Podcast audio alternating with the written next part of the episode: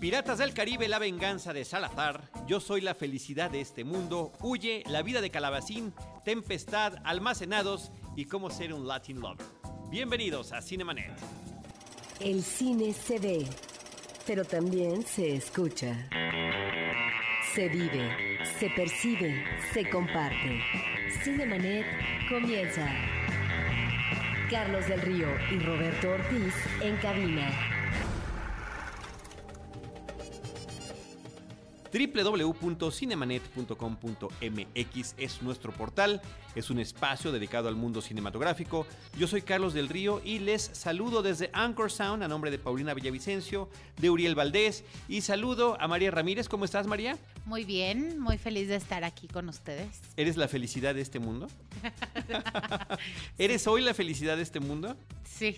Muchas gracias. Eres la feliz, por lo menos la felicidad de este podcast. Ah, muchas gracias. Y saludo también a Roberto Ortiz. Pues aquí por estamos para platicar de varias películas. De varias películas, Roberto María, pero yo nada más antes quisiera hacer un comentario breve sobre la partida de Roger Moore a sus 89 años de edad, víctima del cáncer, un actor británico que estuvo en teatro, estuvo en televisión, pero principalmente se le recuerda y se le reconoce como eh, por haber interpretado a James Bond durante muchos años. Es el, es el actor que más número de películas de James Bond tuvo. Tuvo siete películas entre 1973 con eh, Vive y Deja Morir hasta 1985. Y eh, es el que reemplazó a Sean Connery después de que Sean Connery ya había sido reemplazado por George Lazenby, el australiano, que le fue muy mal con la película Al Servicio Secreto de Su Majestad, regresa Sean Connery para una película más y Roger Moore se convierte en el tercer James Bond. De todos los actores, de los seis actores que han interpretado este personaje, es el de mayor edad, era el de mayor edad, 89 años de edad, después seguiría Sean Connery. Era curioso, Roberto, que cuando fue sustituido eh, eh, eh, Sean Connery por Roger Moore, pues se decía que cómo es que después de las películas que ya llevaba Sean Connery, un actor mayor interpretaba al personaje. Tenía arriba de 45 años cuando tuvo su primer papel y el último lo hizo a los 58 años de edad, la última vez que interpretó a James Bond. Yo creo que de lo que se recuerda eh, es eh, en particular el sentido extraordinariamente desenfadado que tenía de interpretar a James Bond, un, un James Bond muy simpático, quizás el más el, el, de más vena humorística de todos. Siempre James Bond ha sido interpretado con este toque de sarcasmo y de ironía. Él lo llevaba a un grado un poco extremo. Eh, su, su aspecto físico, un hombre extraordinariamente guapo, muy atractivo y que tenía además un don para la expresión facial con esta onda de levantar una ceja o la otra dependiendo de lo que estuviera sucediendo en la escena. También le tocó consolidar lo que es la aventura previa de James Bond, la, escena previa a los créditos. Recordemos que los créditos son toda también una parte esencial de las películas de James Bond cuando hay cierta canción, pero la escena previa, una escena de acción, una mini aventura súper emocionante con salidas ingeniosísimas. Bueno, él fue el que las consolidó. Recordemos, por ejemplo, aquella de eh, la espía que me amó cuando está siendo perseguido por espías del bloque soviético eh, esquiando sobre la nieve y de repente cae al vacío y todos pensamos que era su fin y no abre un paracaídas y se abre con la bandera justamente de la Gran Bretaña.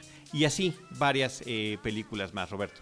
Pues bueno se ve que te gustó ese actor y seguiste todas sus películas. A mí me parece uno de los uh, actores más desafortunados para asumir James Bond. Me parece que si bien es cierto ingresa en un momento tal vez apropiado de edad, perdón, los James Bond no son sesentones que yo recuerde. No, no, pero ya sí hombres parte, maduros, ya, lo, lo aguantaron no, no, hombres demasiado. maduros, pero no sesentones. Y cuando vemos ya a Roger Moore en la parte final, en los últimos James Bond, parece no de 60, sino de 70.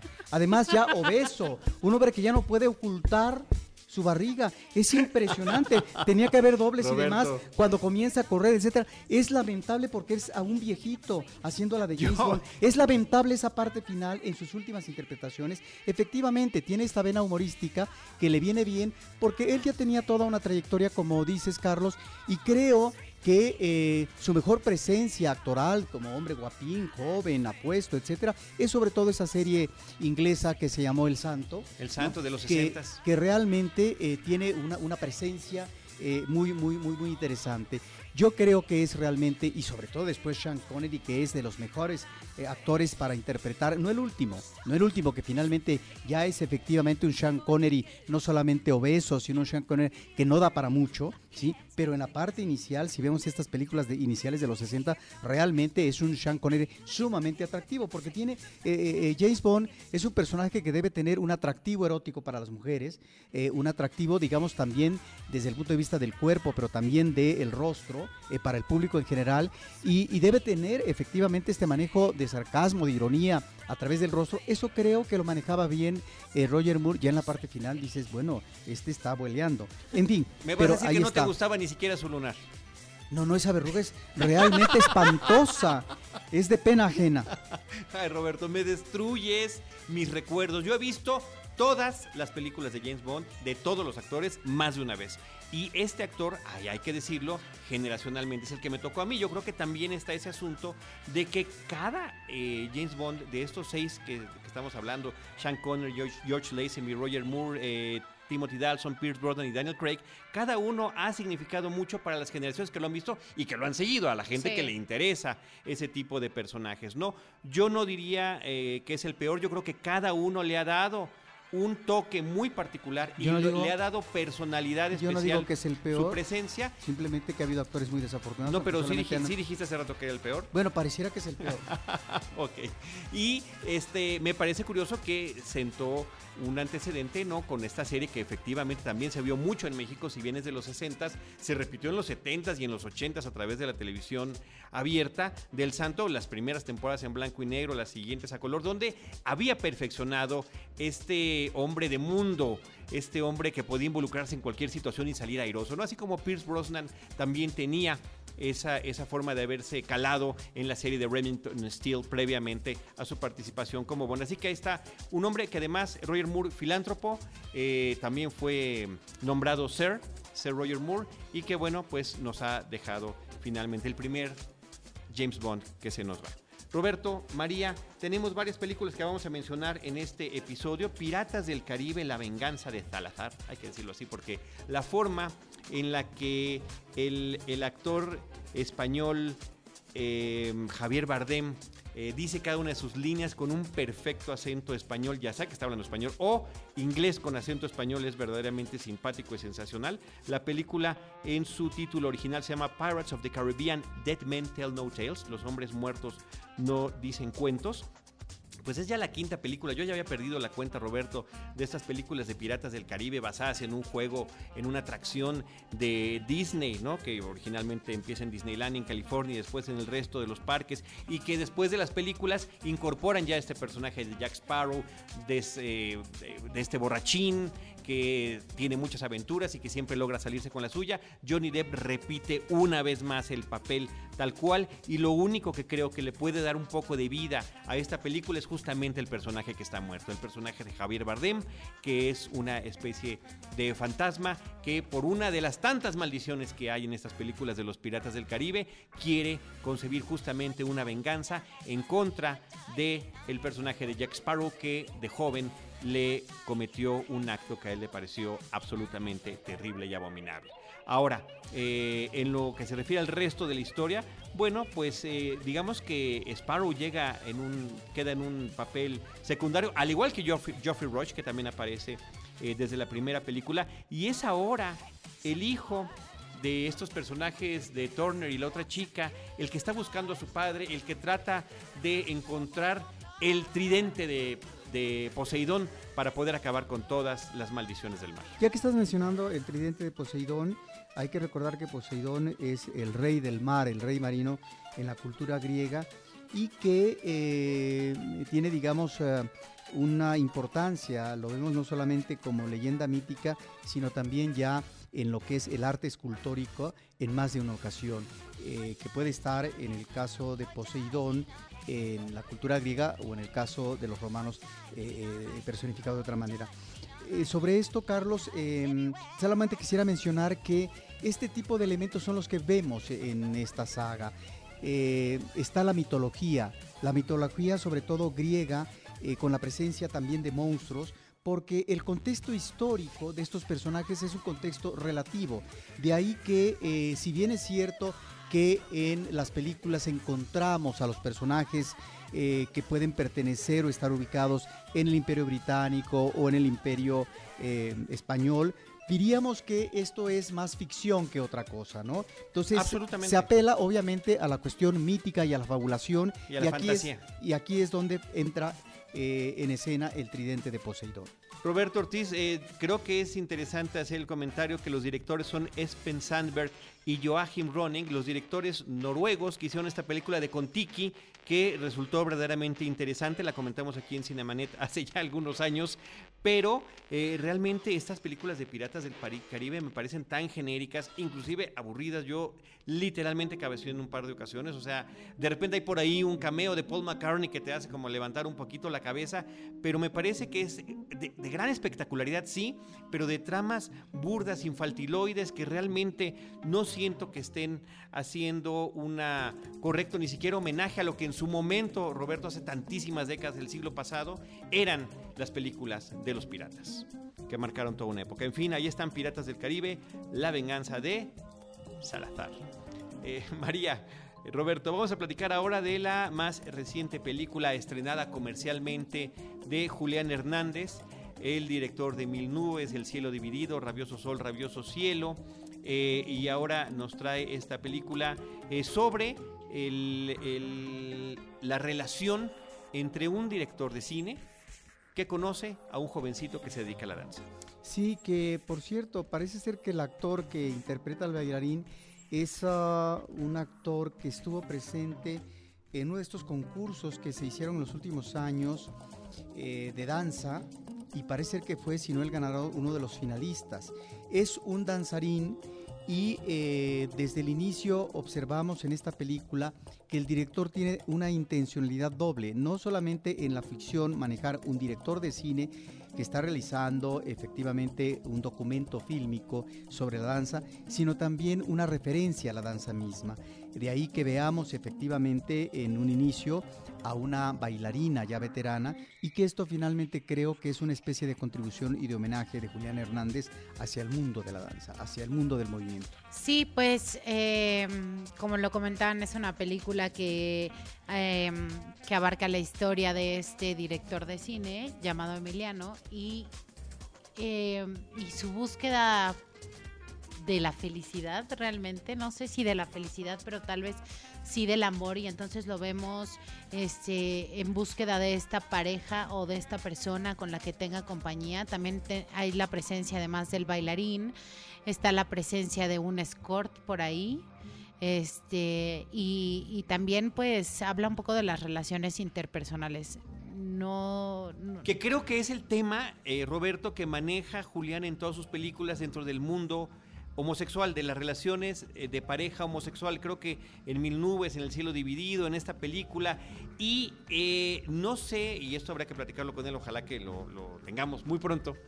es más, creo que ya lo tuvimos en Cinemanet para hablar de esto, porque eh, estuvo en el episodio pasado, pero eh, sobre el tema de eh, estos personajes ¿Cuál, ¿Entienden cuál es la diferencia entre la atracción física y el amor?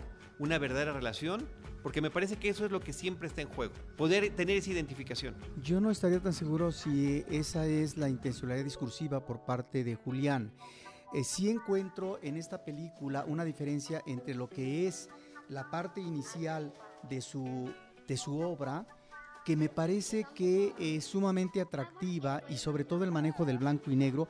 Julián Hernández hay que considerar que es uno de los eh, directores que manejan muy bien la cámara, sobre todo la cámara en, en términos de los diferentes espacios y demás, de tal manera que en eh, estas primeras películas de Mil Nubes y demás, encontramos a personajes marginales citadinos que podrían corresponder a estas ah, zonas periféricas de la Ciudad de México eh, con una realidad cruda y en donde hay una aspiración a encontrar eh, a partir de ligue eh, una relación amorosa que pudiera ser sustanciosa o trascendental en la vida pero es una búsqueda finalmente fragmentada, es una búsqueda que se queda a medio camino porque finalmente eh, son relaciones inmediatas que cubren una satisfacción sexual, pero que difícilmente pueden pronunciar un desarrollo amoroso de la relación como tal.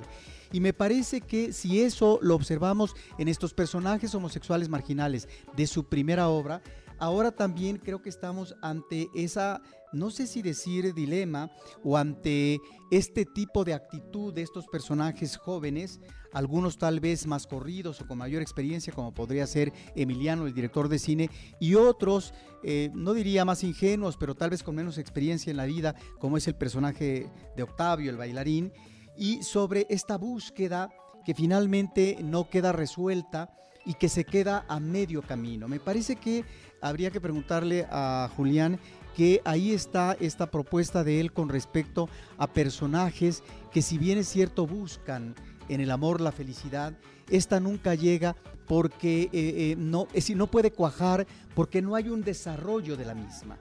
Y ese, esa falta de desarrollo eh, en el vínculo amoroso es porque finalmente pareciera que los personajes, sobre todo en este caso el personaje de Emiliano, apuesta a otra cosa y que queda en una zona periférica donde no hay una conciencia real eh, o crítica de una relación iniciática que está llevando, que inclusive en un momento él eh, considera que es amor y que pareciera que no lo es cuando finalmente su vida se resuelve de otra manera a partir del ligue, a partir de la droga, a partir de la satisfacción inmediata. ¿Y la prostitución? El, uso de, no necesariamente de, la no eh, necesariamente no necesariamente de la prostitución sino puede ser finalmente una fiesta en un ligue que podría dar pie a lo que son las relaciones promiscuas sino digo en, este ambiente por supuesto que se da la prostitución. Aunque sí sí hay prostitución. O sea pues lo él acude a, al pero creo que, como lo decías, este son, es un personaje que está vacío y entonces está en búsqueda de esta felicidad mediante diferentes este, cosas que se le presentan mediante el amor, las drogas, las fiestas. No sé, está buscando, siento que llenarse más que la felicidad, ¿no? Entonces creo que creo que eso también lo podemos observar y es claro que pues no vas a encontrar la felicidad si estás vacío, por decirlo de alguna manera, ¿no? Ahora habrá que comentar, este María y Roberto, que la película se está presentando en dos versiones. Roberto menciona las escenas en blanco y negro, eh, que son las que aparecen en la versión completa que exclusivamente se está exhibiendo en Cineteca Nacional y para las salas comerciales, que además dura como dos horas la película. En la versión para las salas comerciales es una versión menor, hora y media de duración, y ya no aparece ninguna de las escenas que están en blanco y negro. Toda la película es a color. Así que bueno, ahí está para la consideración del público cinéfilo que además ya está familiarizado también con el cine de Julián Hernández, con su temática, eh, con los reconocimientos que a lo largo de su trayectoria ha recibido eh, por su obra, producción de Roberto Fiesco. Eh, la película es protagonizada por Catalán, Hugo Catalán, y pues el equipo de Mil Nubes trabajando en esto y por supuesto también Anchor Sound en la producción del audio de esta Cuando yo hablaba de eh, sus primeros personajes en la parte inicial de su obra, son personajes que, eh, repito, nos remiten a un mundo marginal y tal vez por eso resultan personajes eh, muy atractivos. Me parece que en esta otra parte de los personajes de sus últimas películas, en el caso de los largometrajes de Juliano Hernández, estamos ante otro estatus socioeconómico, ante personajes ah, eh, jóvenes que tienen, digamos, otro manejo de la vida en términos del trabajo, como aquí un director de cine, eh, pero también de una profesión, en términos iniciáticos, de realización creativa, como puede ser un bailarín. Estamos ante otro mundo.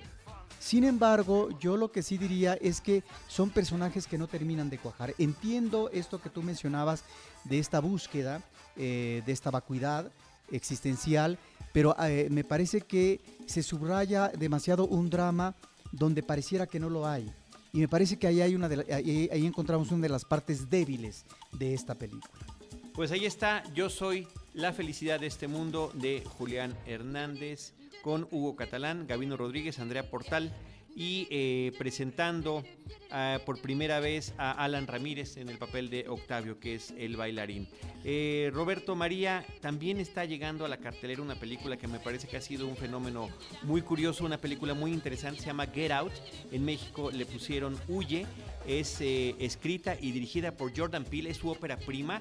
Él más bien, Jordan Peele, se ha desempeñado como actor de vena cómica en cine y en televisión a lo largo de muchos años. Y, en esta y él es, hay que decir, eh, hijo de un hombre afroamericano y de una mujer caucásica. ¿Y por qué lo menciono? Porque la película justamente está tratando estos temas. El, personaje principal es un afroamericano eh, llamado Chris que es invitado por su novia a, a que conozca la casa de sus papás. ¿no? Que viven en algún, en algún lugar remoto, rural, en Estados Unidos y eh, de buena posición económica, de muy buena posición económica. Y cuando él llega a este lugar, el ambiente empieza a encontrarse enrarecido, primero que nada porque la servidumbre que está con una situación de presencia y de actitud muy extraña y bizarra son afroamericanos y eh, aparentemente él es recibido con entusiasmo, pero se nota que algo no está funcionando correctamente.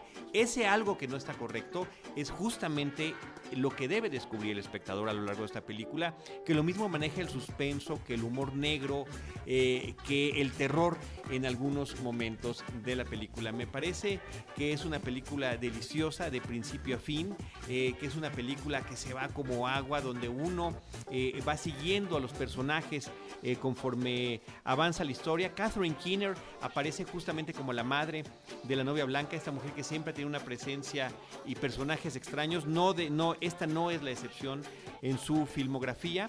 Y el tema de lo políticamente correcto, del racismo que eh, puede estar oculto de diferentes maneras, está absolutamente presente y vigente a lo largo de, de toda la película. Es una película que con ironía, que con sarcasmo, que con mucho humor logra hacer apuntes muy interesantes sin caer jamás en el humor burdo sobre toda esta temática que eh, pues desafortunadamente sigue siendo tan vigente. ¿De qué año es esta película? Esta película es del año 2016, es una película... Pero ahí es donde está, yo no sé, te preguntaría... 2017, Roberto, es 2017. Ah, eh, entonces habría que ver cuál es el comportamiento del jurado, eh, de, de los postulantes del Oscar próximamente, porque pareciera que en este año, sobre las películas 16, donde apuntalaron, llegaron, aterrizaron algunas películas con personajes negros, esta película parece ser que es sumamente atractiva como para que pudiera ser nominada. Lo es, pero no es lo suficientemente seria para la academia.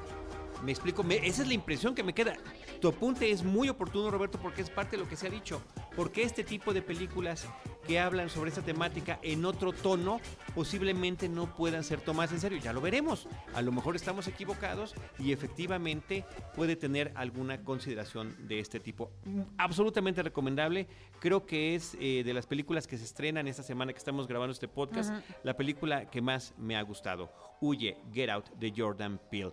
Pero por otro lado hay una película que eh, ya tiene varias semanas en cartelera, que no habíamos tenido la oportunidad de comentar, que estuvo nominada en la categoría del Oscar como mejor largometraje animado, que es La vida de Calabacín, María. La vida de Calabacín es una, es una película de, del suizo Claude Barras. Es animación cuadro por cuadro o stop motion. Es la adaptación de un cuento para niños, este, donde hablan sobre un tema muy, muy oscuro realmente, eh, eh, se toman temas bastante fuertes, pero todo hecho a la medida para los niños, que creo que además de ser una película para niños también lo es para adultos perfectamente. Eh, trata sobre un niño que mm, tiene una madre alcohólica y abusiva y después de su muerte tiene que vivir en una casa hogar y entonces cuenta la historia de los demás niños que viven con él en esta casa hogar. Los demás huérfanos. Los demás huérfanos. Y el pasado también de estos niños y cómo los ha formado para el presente. Creo que hay momentos memorables como cómo podemos ver la ansiedad, la angustia que han vivido estos niños y cómo se ve reflejada en su presente, pero están muy bien manejados, creo que es muy disfrutable todo, todo desde los desde los muñequitos que son tan tiernos. Este, creo que la forma de abarcar este tema es muy, muy acertada. ¿no? Eh, a lo largo de toda la película están en una lucha constante entre este fatalismo y, y esperanza al mismo tiempo. Todo el tiempo estás esperando a, que, a ver qué pasa, qué sigue pasando. Y la verdad, eh, creo que es una muy, muy buena película.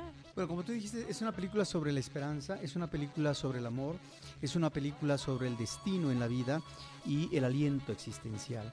Es una película que ya tuvo sus reconocimientos internacionales en eh, el César a Mejor Animación y Mejor Guión Adaptado. Y en el caso del Festival de San Sebastián, el premio del público y también un premio por Mejor Filme Extranjero. Es una película que, resulta sumamente atractiva, no solamente por la técnica, sino cómo esta técnica está al servicio de una historia en donde la historia es de una sencillez. Es decir, el director escoge unos personajes y no requiere eh, abundar eh, o meter más de lo debido en cuanto al número de personajes. ¿A qué me refiero? Que en un orfanato pueden haber mucho más niños y aquí simplemente están dos o tres los que deben de estar en función de una historia que está planteando conflictos infantiles. En ese sentido me parece que ese número determinado, que alguien podría decir es muy corto, es muy breve, eh, de, estos niños, es el exacto para remitirse a una problemática, a una complejidad sobre el destino humano. Y aquí es donde creo que la historia se maneja eh, con inteligencia, con uh, sensibilidad y sobre todo con algo que podemos eh, llamar sutileza. Es decir, eh, estos niños podrían tener el peor de los mundos posibles.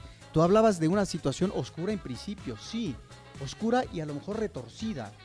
Y sin embargo lo que vemos es otra cosa, no porque no esté como trasfondo esa situación de horror en este destino que puede ser eh, eh, eh, eh, quebrado, que puede finalmente no alcanzar sus objetivos, sus alentadores, etcétera. No.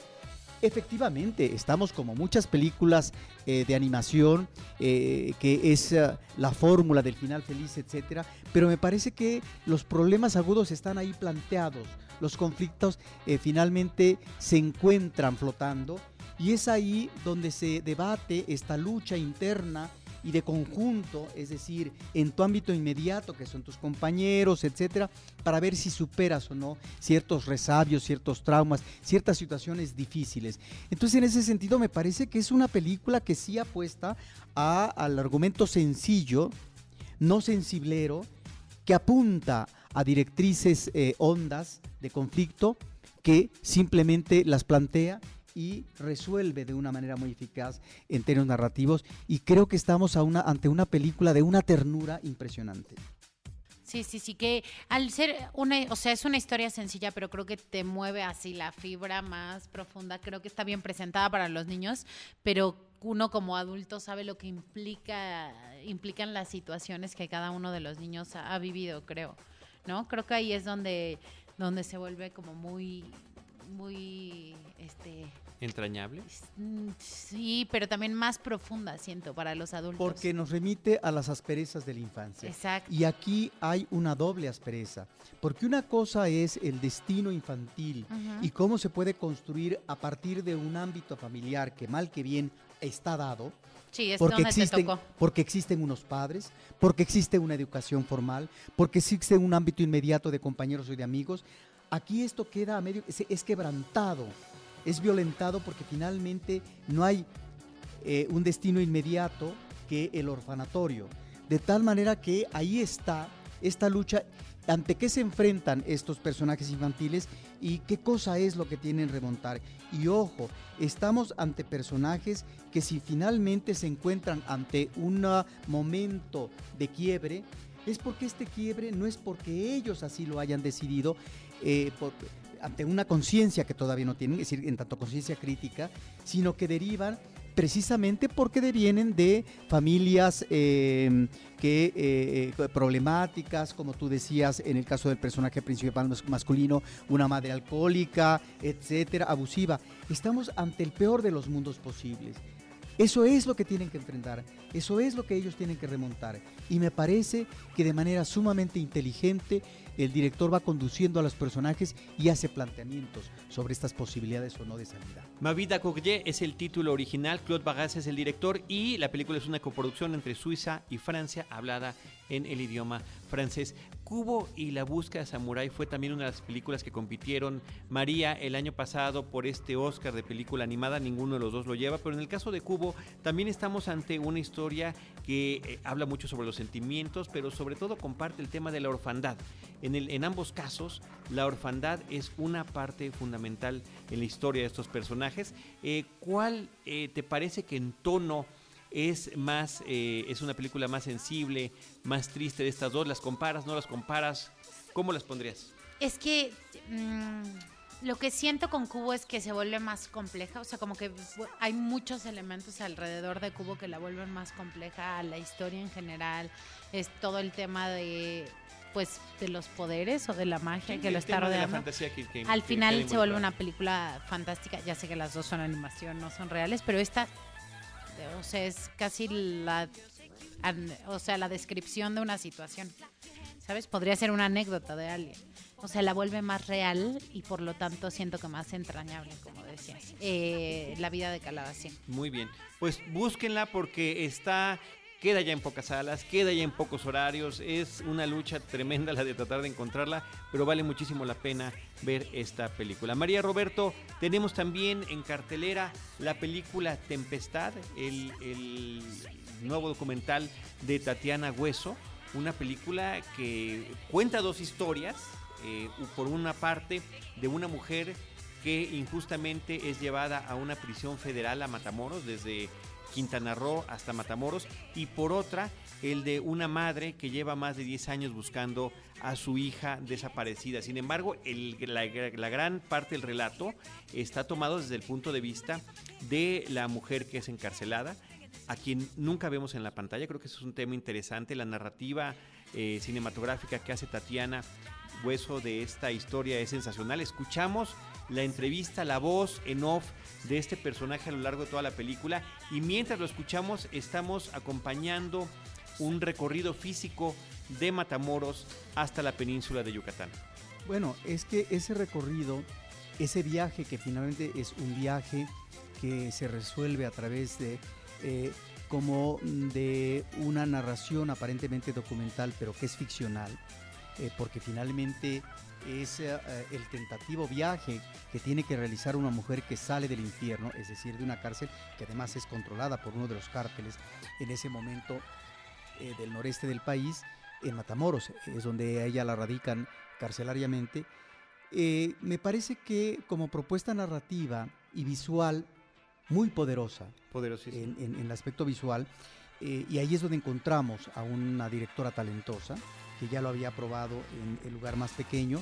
Me parece que estamos ante este viaje en donde vemos a muchos personajes a través eh, del autobús, es decir, los pasajeros mismos, gentes del exterior. ¿Por qué? Porque el autobús va haciendo paradas y encontramos no solamente eh, a personajes anónimos, sino al mismo tiempo eh, la actividad que en determinada eh, situación hacen los pobladores de un lugar, ¿no? Que eso también enriquece eh, la película.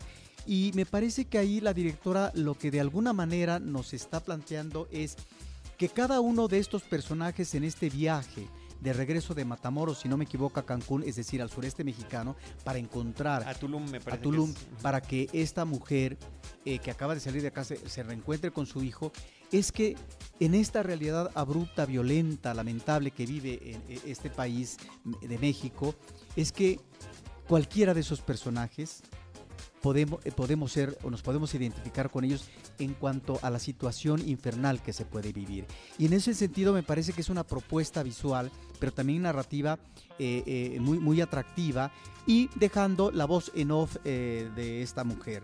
No sé si es demasiado tiempo el que le dedica inicialmente a esta historia, son 30 minutos, y después va combinando con la otra historia, que es la historia de una mujer, una madre que trabaja en un circo, que además ella interpreta a un payaso y que tiene eh, una situación terrible eh, su hija que está estudiando, creo que una carrera, no sé si es psicología, desaparece del mapa. Es una más de los miles de desaparecidos en este país, en donde no se sabe cuál fue su suerte. Sin embargo, a partir de una investigación que debió de haber sido eh, de la policía, de la Procuraduría Estatal, etcétera, pues resulta que hay algunos indicios que nos hablan de la complicidad por parte de las policías locales, ¿no? Sobre quién entrega a la hija y, eh, y, y cuál podría ser su destino. La situación es que esta mujer lleva 10 años buscando, al menos hasta cuando el documental termina, a su hija y nunca ha aparecido. Ahí es donde me parece que tanto en su ópera prima, El lugar más pequeño, como en, esta, en, este, en, este, ambos documentales, en la película de Tempestad, encontramos a una directora, Tatiana Hueso, con un eh, gran compromiso social, es decir, eh, abordar de frente y de manera realista, claro, con una propuesta narrativa visual, de heridas que son muy difíciles de resarcir. Sí, en el caso de en el lugar más pequeño, sobre un pueblo que trata de recuperar su espacio y su vida después de haber sido arrasado por una guerrilla. Eh, y en este caso... Perdón, por una guerra civil. Por una guerra civil.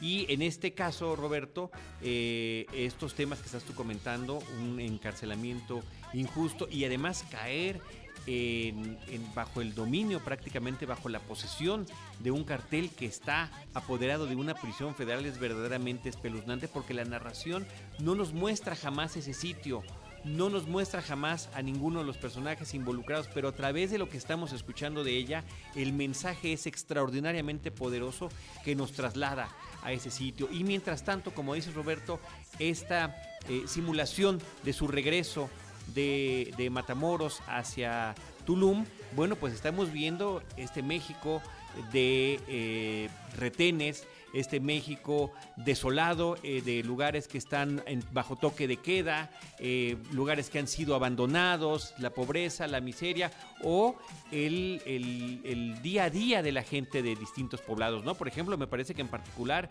en Veracruz eh, se detiene bastante Tatiana Hueso para recopilar cómo es la vida de la gente que se dedica a, a, vivir de los productos del mar. Sí, y en este registro, en este itinerario físico eh, del personaje que ha estado en la cárcel, que va del norte al sureste del país, encontramos lo que yo decía, la fuerza visual. Y ahí es donde entra, como en el lugar más pequeño, eh, la presencia de la naturaleza. ¿A través de qué? A través de eso de la tempestad, es decir, de la lluvia y del viento.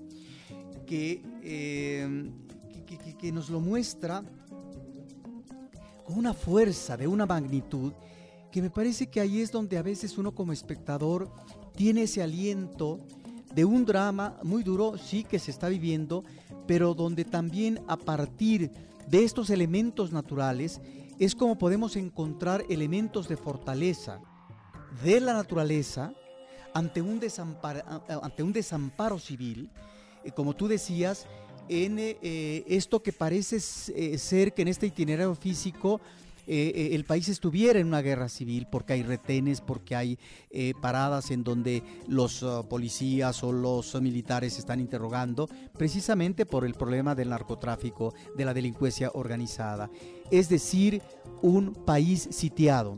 Y eso es, me parece, donde encontramos los mejores logros eh, los elementos eh, más bondadosos en eh, cuanto a este despliegue narrativo y esta belleza que nos ofrecen estas imágenes, Carlos, de la naturaleza y del viaje, y que de alguna manera a mí como impresión de espectador me llevaron a que hay todavía un pilar en el cual pueden asirse los personajes, de la vida diaria, de la vida común, en este mundo del desamparo, en este México en donde no se sabe cuál puede ser el destino de un ciudadano al día siguiente de nosotros mismos. Esto es lo que nos está queriendo decir la directora. Ahora, la manera como cierra visualmente a cada uno de sus dos personajes me parece que es de una belleza extraordinaria. Extraordinaria la fotografía, la edición, el lenguaje cinematográfico que maneja es, es verdaderamente excepcional. Tempestad, una película verdaderamente tremenda que continúa en cartelera, está en Cineteca Nacional, está en diferentes salas eh, comerciales de esas que tienen circuito de arte y vale muchísimo la pena que se den la oportunidad de ver esta película. Ya que mencionaste la fotografía, hay que decir que esta eh, se debe a Ernesto Prado, un buen y, trabajo. Y, del, y que tiene la película varias nominaciones al premio Ariel en este 2017, Roberto Ortiz. Eh, yo nada más quisiera comentar también que el podcast con la entrevista a Tatiana Hueso sobre el lugar más pequeño es el número 532 de Cinemanet, por si alguien quisiera visitarlo también para escuchar lo que ella nos comentó. Y ya sobre que esta mencionas obra. premios, bueno, pues uh, hubo tres premios Fénix a Mejor Documental, Fotografía Documental y Música y una mención especial del jurado en Documenta Madrid. Y vamos a ver eh, ahora en estas nominaciones al Ariel por mejor, entre otros eh, rubros, película, documental, director, qué cosecha se lleva este documental. Efectivamente, efectivamente. Ahí está Tempestad de Tatiana Hueso en cartelera. Eh, María Roberto, otra película que continúa en cartelera, mexicana también, es la cinta Almacenados del director Jack Saga, que, eh, bueno, es una película, Roberto, que yo me enteré después de haberla visto. He ahí una observación sobre mi gran ignorancia. Después de haberla visto me enteré que está basada en una obra de teatro. Y aunque la película se ubica casi en su totalidad en, dentro de un almacén, así por eso se llama la película, dentro de una gran bodega, jamás me imaginé que se trataba de lo que a veces decimos eh, teatro filmado. No me da esa impresión afortunadamente. La obra original es de un español, escrita a mediados de los años 90, ha sido llevada a escena a Centro, Sudamérica, eh, eh, aquí en nuestro país, Héctor Bonilla y su hijo la interpretaron y esta cinta está eh, protagonizada por José Carlos Ruiz, con quien el director Jack Saga ya había trabajado en su película previa en El Último Trago, y con José Meléndez, que hace un estupendo papel. La anécdota trata sobre un trabajador que está a punto de jubilarse y tiene que convivir durante cinco días consecutivos, de lunes a viernes, con el empleado joven que lo va a sustituir y cuál es este encuentro entre estas dos generaciones, entre esta eh, gran diferencia de edad que marcan, pero también estas dos visiones distintas de la vida. Sí, yo creo que estamos ante esa película, como cuando comentamos la animación anteriormente, ante una historia muy sencilla eh, y que aparentemente eh, nos dice muy poco si consideramos que es una película de muchos silencios y de gran mutismo. Es decir, no es, no es, una película de un gran pronunciamiento con respecto a los diálogos, ni mucho menos. Es una película que además, como tú dices, eh, la mayor parte de la acción se desarrolla en un espacio cerrado, que es una bodega, un almacén.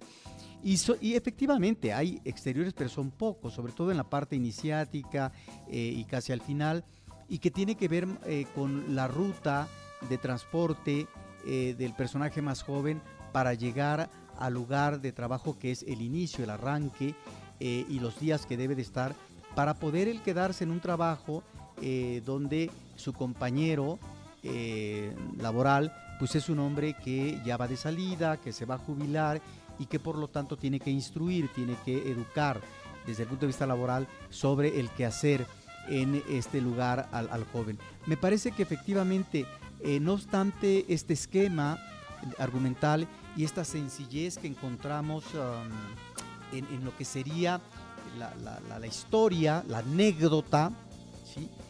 hay elementos que el público puede considerar que son de relieve porque es, como tú dices, Carlos, eh, la confrontación y no de visiones del mundo diferentes que tiene que ver con la generación de un viejo y de un joven es la visión del mundo, por un lado, pero también es la visión y la realidad de contexto en el pasado y actualmente sobre el mundo laboral. Y me parece que ahí es donde, de acuerdo a la entrevista que le hicimos al director, eh, puede eh, la película servir también como elemento de reflexión para el espectador y sobre todo para el público juvenil sobre el qué hacer en el trabajo eh, y de qué manera enfrentar un mundo que es eh, más complejo, más difícil en términos no solamente de los trabajos bien remunerados, sino de la constancia y de la asistencia social, por ejemplo, que podría tener un trabajador en la actualidad. Me parece que ahí está ese apunte por parte del director eh, y está también... él, él, lo dice en la entrevista, él es un, la entrevista que se le hizo en este podcast, él es un director de actores y queda perfectamente demostrado. Creo que son actuaciones notorias y si esta fuera la última película de José Carlos Ruiz, sería eh, el último o el gran homenaje a, este hombre como actor, porque me parece que ahí está, que fue un reto efectivamente, como nos platicó el director. A pesar de esas dificultades. A pesar de esas dificultades, saca a flote su papel y tenemos, creo, un, eh, pues grandes momentos de actuación tanto de un actor como de otro. Ahí está la película Almacenados eh, de Jack Saga. En el episodio 826 tenemos la entrevista con él sobre esta película.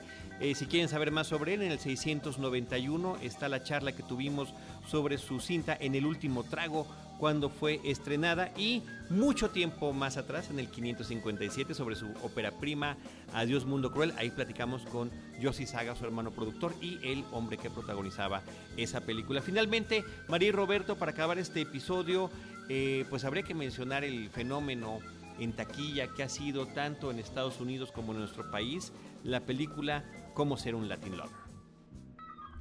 Em, ¿Cómo ser un Latin Lover protagonizada por Eugenio Derbez y Salma Hayek?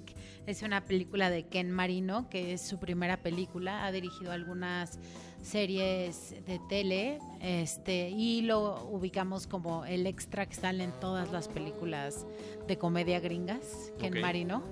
Este, de verdad, si, lo buscas, lo vas a ubicar. Con, bueno. con verlo, sabré quién es. Exacto, es como, ah, el extra de todas las películas.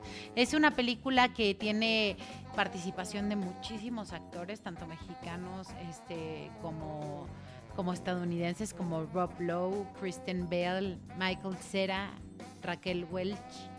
Este, sí, tiene tiene varias participaciones. Omar Chaparro también. Este, los dos hijos de Eugenio Derbez salen ahí, este, haciendo cameos también. Eh, es una película que trata sobre este, este hombre que está en búsqueda de una, de una mujer de avanzada edad que lo pueda mantener. Este, y en realidad se trata de cómo él estaba casado con, con una con una cougar le llamarían este y en eso pasa una situación y terminan separados. Terminan separados y entonces este comienza la búsqueda de una nueva señora que lo mantenga. Entonces pues señora mayor señora, mayor. mayor ya ya de edad ya de edad Sí, a mí me parece que es una película que se queda a medio camino. Sí. Es uh, una película muy diferente a No se aceptan devoluciones de 2015, que no solamente fue actuada, sino también dirigida por Eugenio Derbez, que se volvió también un éxito taquillero. Y esta película yo creo que de alguna manera tiene ese referente en términos del efecto grato en taquilla y que si no trata de referir, eh, trata de repetir la fórmula en términos eh, de, lo que puedan ser los ingresos efectivamente para la cinta y eh, de hecho tuvo como muy buena respuesta por parte del público hispano en Estados Unidos en su estreno, de tal manera que por eso el personaje, el Latin Lover, ¿sí? Pero me parece que en principio Eugenio Derbez es desaprovechado, es decir, Eugenio Derbez es un actor de vis cómica eh, muy versátil. Es decir, que tiene un estilo, puede gustar o no, pero en sus programas televisivos me parece que encontramos eh, una vena humorística eh, que, que, lo llevan a toda una serie de personajes con una vis cómica que aquí yo no lo encuentro por ningún lado. ¿Por qué? Porque lo que se implementa, lo que se impone finalmente es al cartabón melodramático. Y, eh, y entonces ahí es donde las, las cuestiones eh, quedan forzadas. Es decir, es un hombre que después de varios años de fracasar como Latin Lover, porque la mujer lo corre, ya una ancianita. Después de muchos años, pues resulta que este hombre no tiene otra, otro paliativo más que reencontrarse con una hermana para ver qué puede hacer a continuación en su vida.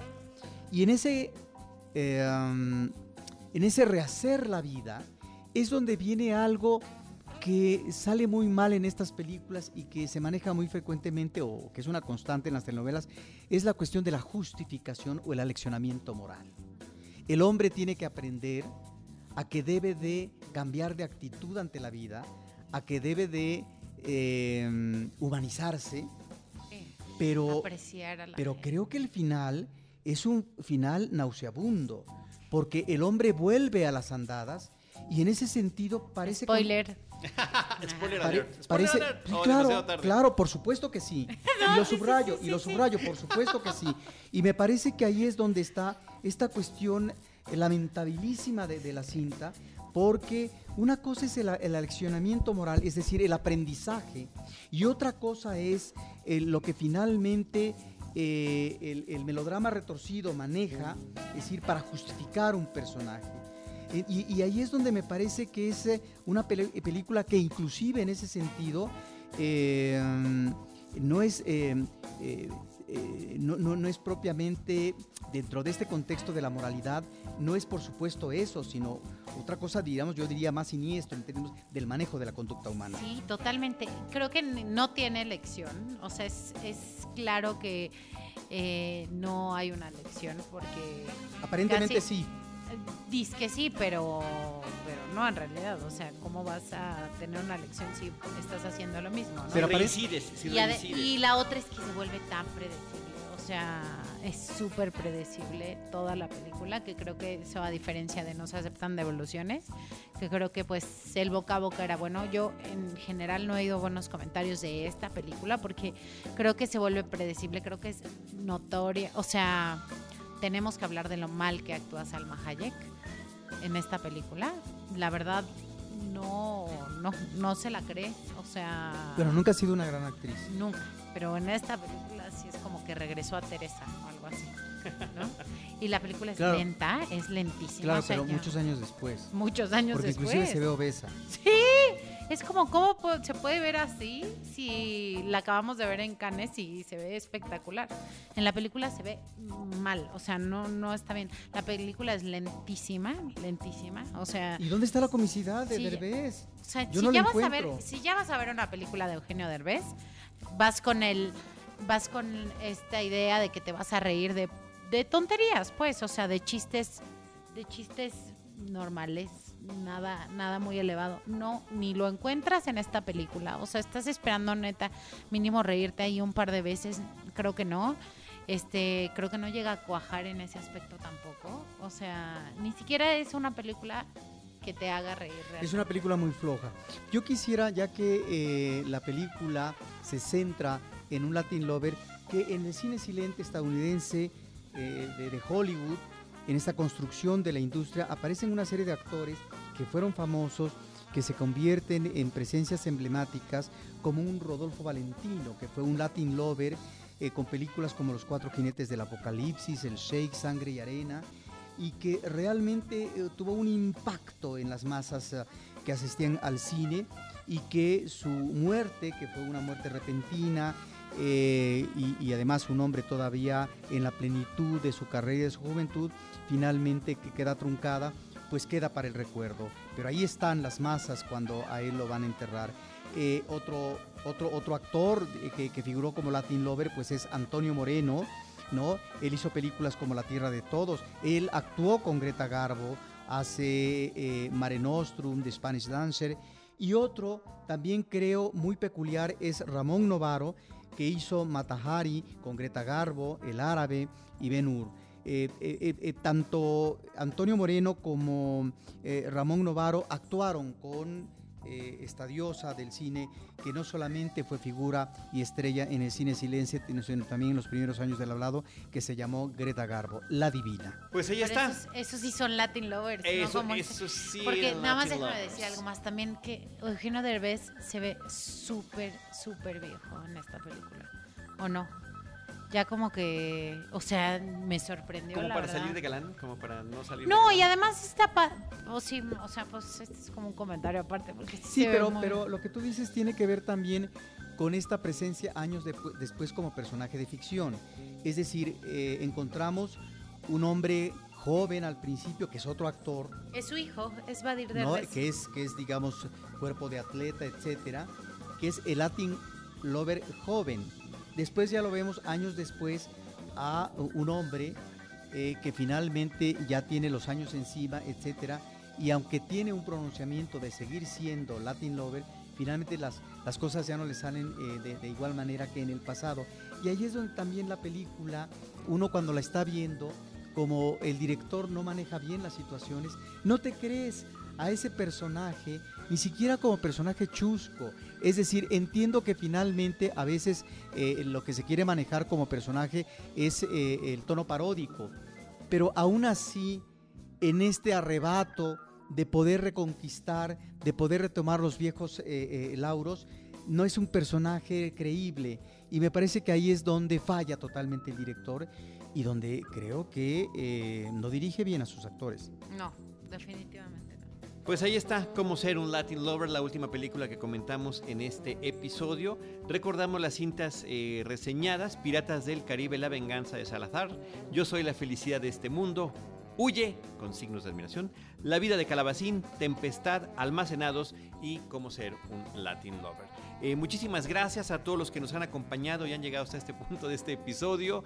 María Ramírez, eh, qué bueno que estuviste como siempre con nosotros, ya como siempre en los últimos episodios. ¿Cuáles son tus redes sociales? Eh, me pueden seguir como arroba generala Lola en Twitter e Instagram. Muy bien, Roberto Ortiz, muchas gracias. Hasta luego. Seguimos insistiendo, ya varias personas comentaron Ya. en Twitter, en Facebook, si Roberto Ortiz saca su Twitter, nosotros lo seguimos. Así que Roberto, es cosa de que te decías Arroba finalmente. chicolico. A mí me encuentran como arroba Charlie del Río. Les recuerdo las redes sociales de Cinemanet, Cinemanet, eh, arroba Cinemanet en Twitter, facebook.com diagonal Cinemanet, Cinemanet 1 en Instagram y Cinemanet 1 en YouTube. En cualquiera de esos espacios nos pueden encontrar con cine, cine y más cine. Cinemanet termina por hoy. Más cine en Cinemanet.